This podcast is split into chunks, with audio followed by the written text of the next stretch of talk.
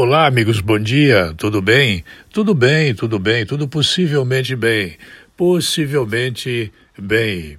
A empresa privada, claro, que é marca de fantasia, Vivo, que também é marca de fantasia, e TIM, que também é marca de fantasia, arremataram lotes da faixa principal do leilão brasileiro da parte técnica do 5G. As três maiores empresas do setor garantiram um naco importante da liderança no mercado móvel. Nós talvez não estivéssemos ainda com telefonia móvel no Brasil se nós tivéssemos ainda a estatal, que foi fechada e depois foi aberta e agora está sendo definitivamente fechada, que é a Telebrás.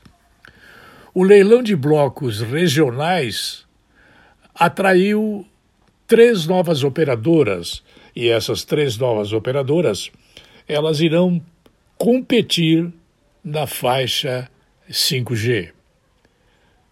Esse assunto que envolve questões técnicas é algo que vai começar a aparecer na imprensa maldita daqui a pouco com um viés anti-Bolsonaro. Eu já estou avisando. Eu não vou fazer campanha política no ano que vem. Eu vou apenas manter a minha opinião, uma opinião sagrada, direito constitucional.